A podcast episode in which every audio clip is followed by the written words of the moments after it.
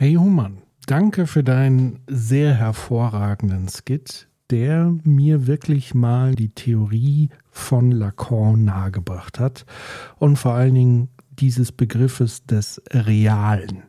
Und auch wurde mir dadurch noch viel mehr deutlich, was Ideologie letztendlich auch bedeutet. Und ähm, das hat sehr viel bei mir bewirkt und bewegt. Ich gucke sozusagen nun auf die Welt äh, ein Stück weit mit anderen Augen. Und zwar fallen mir jetzt Dinge auf, die ich sozusagen mit dieser Lacan-Brille mir angucke. Das erste, was mir auffiel, ist die WM in Katar. Und zwar folgende Begebenheit. Ich saß ähm, gemeinsam mit meiner Frau im Wohnzimmer und wir haben uns die Heute-Show angeguckt. Und ich glaube, so circa 10 bis 15 Minuten Sendezeit der Heute-Show hat sich um das Thema WM in Katar gedreht. Allein diese Länge fand ich zum einen sehr auffallend und zum anderen habe ich mich dann irgendwann gefragt, ja Moment mal, ihr seid doch das ZDF. Der Moderator der Heute-Show ist auch gleichzeitig Anchorman, soweit ich weiß, war er das zumindest in der Vergangenheit. Also Oliver Welke hat auch immer wieder WMs moderiert im WM-Studio und so weiter. Und diese Sendung und dieser Moderator zeigen den Menschen auf, wie bescheuert eigentlich diese WM in Katar ist und unter welchen menschenunwürdigen Bedingungen diese WM entstanden ist, wie durch und durch korrupt die FIFA ist, wie äh, durch und durch menschenverachtend der katarische Staat mit seinen Leuten umgeht, aber auch mit den Besucherinnen und Besuchern dieser WM. Also angefangen von dieser Massenüberwachungs-App äh, bis hin zu den Arbeitenden, die halt äh, wie Sklaven behandelt wurden und immer noch werden. Ähm, es gibt immer noch Arbeiter, die sozusagen ihren Lohn einfordern, der einfach nicht bezahlt wird all diese Dinge, abgesehen von der ganzen Unterdrückung von Homosexuellen etc. pp. Also ganz klar ein, eine Diktatur, die diametral entgegensteht zu unseren sogenannten Werten im Westen und all das wurde eben in dieser Heute-Show wunderbar satirisch aufbereitet. Es wurde den Leuten den Spiegel äh, vors Gesicht gehalten. Es wurden Menschen befragt, ob sie denn die WM boykottieren. Und sie sagen, nö, machen wir nicht und irgendwie schon. Und dann hat man sich eben über diese Leute lustig gemacht, weil man da eben sehr schön dieses Reale, wie du es beschrieben hast, aufgezeigt hast. Also, dass Leute einerseits merken und wissen, es ist falsch was da abgeht mit der WM in Katar, sie aber dennoch Teil dessen werden. Und jetzt kommt der Kicker, wie du immer so schön sagen würdest. Der Sender, wo diese Satiresendung läuft, das ZDF, hat ja gemeinsam mit der anderen öffentlich-rechtlichen Anstalt, der ARD, die Rechte von der FIFA abgekauft für wahrscheinlich sehr viel Geld. Wobei man muss fairerweise dazu sagen, die Hauptrechte hat sich die Telekom eingekauft mit Magenta TV, aber es gibt sozusagen Sublizenzen, wo zumindest noch 48 Spiele der WM im öffentlich-rechtlichen übertragen werden. Und zwar eben alle Begegnungen der deutschen Nationalmannschaft, das Eröffnungsspiel, äh, Halbfinale und Finale. Ähm, der Rest wird sozusagen exklusiv bei der Telekom zu sehen sein. Und ich muss an der Stelle auch nochmal äh, betonen, dass Oliver Welke nicht mehr ähm, die WM moderieren wird. Das auch nochmal ähm, zur Faktenlage. Aber es hat sich eben gezeigt, dass man eben beides offenbar in Einklang bringen kann. Man kann in einer Satire-Sendung eines Senders sich darüber lustig machen oder anprangern, ähm, dass es ein absoluter Irrsinn ist, diese WM zu unterstützen und gleichzeitig schiebt man der FIFA Geld in den Rachen und zwar unser aller Geld. Das ist für mich eben ein Beispiel, ein perfektes Beispiel für das Reale. Und an der Stelle vielleicht ein paar Ausschnitte aus der Heute-Show, die nochmal zeigen, wie versucht wird, diese Löcher, die du ja erwähnt hast, bei dem Realen ähm, zu schließen. Hören wir doch mal rein. Herr Baumgart, werden Sie die WM schauen, trotz aller Kritik? Ja, ich werde sie auf jeden Fall schauen. Nicht nur aus beruflicher Sicht, sondern auch auf Interesse. Hat man das denn dann im Hinterkopf, die Menschenrechtssituation trotzdem da? Die Situation ist ja, was die Menschenrechte angeht, in Katar ja schwierig. Ich bin aber fest der Meinung, dass man, wenn man was verändern will, muss man vor Ort sein. Werdet ihr die WM in Katar boykottieren? Ja klar. Also kein Spiel gucken. Na, keins. Ja, aber ihr kennt das Wort Boykott. Ja, klar. Ja. Aber so ein, zwei Spiele werdet ihr gucken. WM-Finale. Ja. Deutschland, Brasilien. Ja. Aber ihr werdet die WM boykottieren. Ja. Aber ein, zwei Spiele werdet ihr gucken. Das war, macht überhaupt keinen Sinn, was du gerade Ja, ich weiß. Also, wunderbar hier dieser Zusammenschnitt, diese Konservenlacher äh, zwischendrin äh, wirken dann auch nochmal ein bisschen absurd, weil wie gesagt, das ist ja auch nur ein Coping-Mechanismus für die meisten Zuschauerinnen und Zuschauer, die sich sozusagen darüber lustig machen und das mal so diese kognitive Dissonanz auch mal so ordentlich weglachen können. Ansonsten ist halt interessant, dass dieses Argument kommt, was tatsächlich auch ernst gemeint ist und war und vor allen Dingen von Fußballfunktionären, ähm, unter anderem solchen Leuten wie Uli Hoeneß und so weiter, ist ja zu sagen, naja, wir müssen ja vor Ort sein, um sozusagen darauf aufmerksam zu machen. Das ist auch ein, beliebtes Argument, wenn es zum Beispiel darum geht, äh, Handel mit China zu machen oder überhaupt mit totalitären Systemen und gleichzeitig sozusagen ja immer wieder zu erklären und zu erzählen, dass wir selbst natürlich wertegeleitet sind und auf Basis der Menschenrechte agieren. Und wenn dann sozusagen diese Dissonanz erscheint, versuchen wir diese Lücke dann eben durch verschiedene Argumente zu schließen, unter anderem eben zu sagen, naja, wir müssen Präsenz zeigen. Ein anderes beliebtes Narrativ ist an der Stelle zum Beispiel, naja, wenn wir das dann nicht machen, dann machen es ja die anderen. Das sind äh, beliebte Stopfmittel für die Risse in der Ideologie. Und jetzt könnte man sagen, ja, Fußball, das ist doch wichtig und so weiter. Ja, Fußball ist halt kein Naturgesetz. Ja, also ich glaube, wenn Fußball aus irgendwelchen Gründen ausfallen würde, würde die Welt jetzt auch nicht untergehen. Oder anders formuliert, vielleicht gäbe es dann eine Alternative zu dem, sag ich mal, kommerziellen FIFA-Fußball. Vielleicht würden die Leute dann eher wieder regional, lokal mitfiebern. Vielleicht würde es auch eine Art Amateur-Weltmeisterschaft äh, geben und so weiter und so fort. Das heißt, das kann nicht der einzige Grund sein, Fußballbegeisterung, die ich niemandem absprechen möchte. Ähm, weil der Witz ist ja, dass die Fußballbegeisterten sich ja auch größtenteils über die WM in Katar zu Recht moralisch empören und am Ende schauen sie es eben trotzdem. Das zweite Beispiel, was ich gerne ähm, thematisieren möchte und vor allen Dingen eher auch als Frage an dich richten möchte. Wir haben ja quasi ein Großereignis, sage ich mal, im Bereich der Medien. Und zwar Elon Musk hat jetzt erfolgreich Twitter eingekauft. Und was wir in den ersten Stunden nach Kauf von Twitter erleben, war wirklich sehr, sehr beeindruckend. Ich habe das ja mal so ein bisschen aus der Organisationsbrille aufgeschrieben bei LinkedIn. Man kann ja mal mich suchen bei LinkedIn, wo ich mal aufgelistet habe, was Elon Musk innerhalb eines Tages oder wenigen Stunden oder wie auch immer für organisatorische Maßnahmen und Signale ausgesendet hat.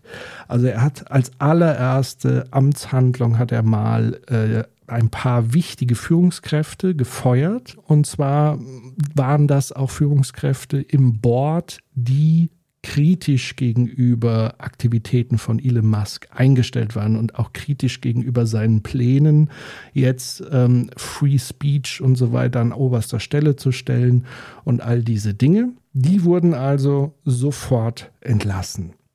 Das nächste, was Elon Musk gemacht hat, ist, er kündigt an, dass er die Hälfte der Belegschaft entlassen möchte. Er kündigt an, dass er ähm, so schnell es geht, nämlich Anfang November, also quasi jetzt, also eine Woche später, möchte er Abo-Modelle einführen für diesen blauen Haken beispielsweise, dieses Verified Account. Da sollen in Zukunft eben alle blauen Haken oder weiße Haken, wie sie mittlerweile eigentlich sind, sollen 20 Dollar im Monat dafür bezahlen, dass sie eben verified bleiben. Und so wie man es mitbekommen hat, kann man sich auch in Zukunft diesen verified Haken für 20 Dollar im Monat kaufen, was das wiederum Auswirkungen hat auf die Symbolik und den Wert eines solchen Vertrauenshaken, sei jetzt mal dahingestellt. Aber was spannend ist aus Organisationssicht, ist, dass er seinen Teams gesagt hat, ich möchte das innerhalb von einer Woche umgesetzt haben. Und wenn das nicht gelingt, seid ihr gefeuert, so ungefähr, mal überspitzt formuliert.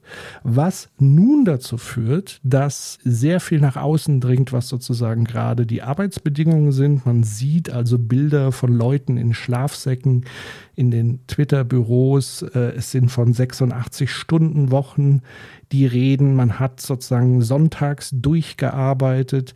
Gleichzeitig weist Elon Musk Abteilungen an, die er für nicht mehr so wichtig hält, ihm irgendwas zu präsentieren, womit er dann irgendwie zufrieden ist. Was das sein könnte, verrät er nicht. Und zu schlechter Letzt kommt noch der Umstand, dass er wohl Mitarbeitende aus Tesla, loyale Mitarbeitende, in die Twitter-Büros hineinschickt, um Leute zu befragen, wer denn hier ein guter und wer ein nicht so guter Entwickler ist.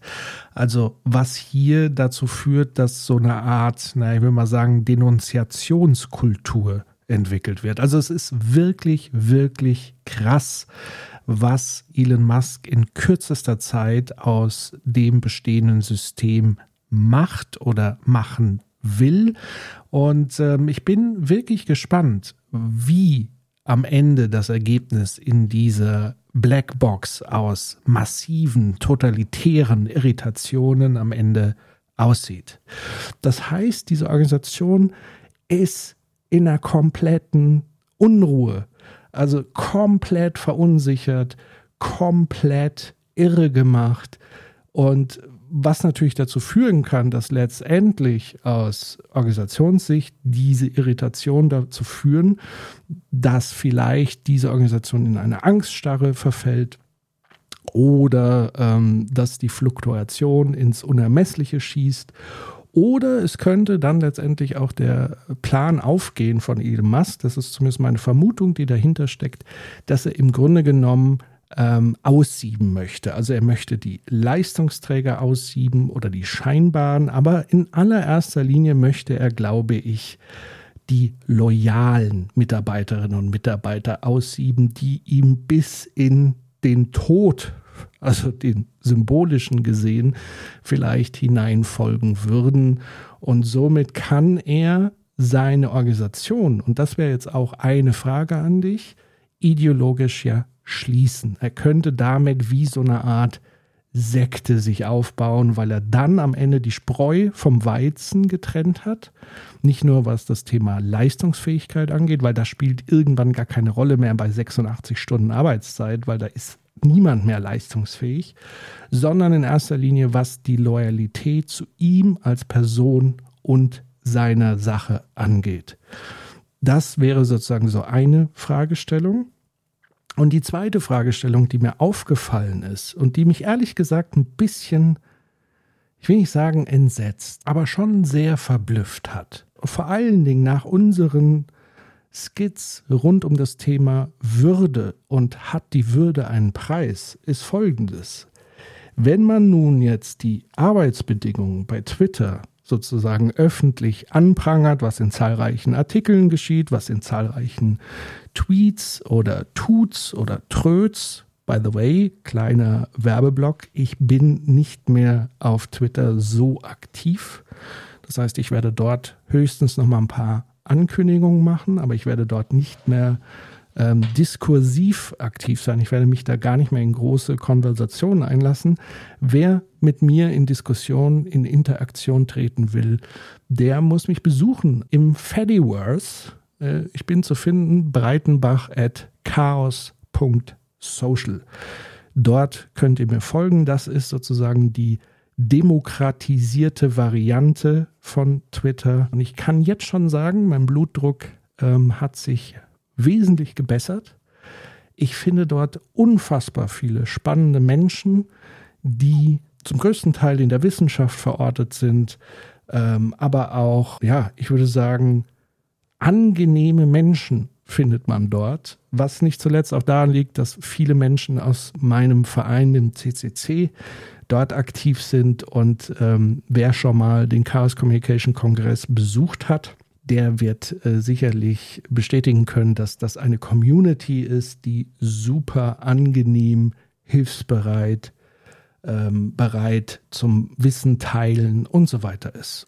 Und nein, es ist nicht nur eine geschlossene Bubble, also klar, man hat hier verschiedene Bubbles am Start, die Science Bubble und so weiter. Aber beim Thema Science ist es ja so, dass die Grundlage von Science ist ja der Streit. Und zwar der zivilisierte Streit über Sachthemen und so weiter und so fort. Und deswegen ist es eine ganz andere Art und Weise, miteinander ins Gespräch zu kommen. Vor allen Dingen, weil man eher äh, auf Fakten Wert legt und nicht auf irgendwelche wilden, gefühlsduseligen, ideologischen Aussagen. Und ähm, ja, und auf der anderen Seite ist Höflichkeit halt so ein Aspekt und Antidiskriminierung, der hier wirklich äh, gelebt und vor allen Dingen moderiert wird. Und das heißt aber nicht, dass sich alle immer zu jeder Zeit äh, einer Meinung sind, sondern dass hier, will ich mal sagen, ein anderer Umgang gepflegt wird. Und das gefällt mir sehr, sehr gut und das möchte ich auch so schnell nicht eintauschen, weil ganz ehrlich, auch wenn immer wieder dieses Argument kommt, man soll denen und denen dieses Feld nicht überlassen, ja, was, was soll es denn bringen? Als ob ich irgendjemand mit meinen Argumenten, die sozusagen falsch abgebogen sind, in Anführungszeichen, irgendwie überzeugen könnte das ist doch auch eine vollkommene Illusion. Und äh, diejenigen, die interessiert mitlesen, können das eben auch woanders tun. Und für die machen wir ja eben auch diesen Podcast und andere Angebote. Und es gibt noch zigtausende andere Menschen, die das auch machen. Von daher lasse ich mich auf dieses Argument jetzt nicht so sehr ein. Das aber nur zu diesem Werbeblock. Die eigentliche Frage jetzt zum Abschluss an dich ist tatsächlich, ich habe beobachtet, wenn man eben sagt, die Arbeitsbedingungen bei Twitter sind eine Katastrophe, die Bedingungen für die Organisation, für die Menschen ist eine absolute Katastrophe.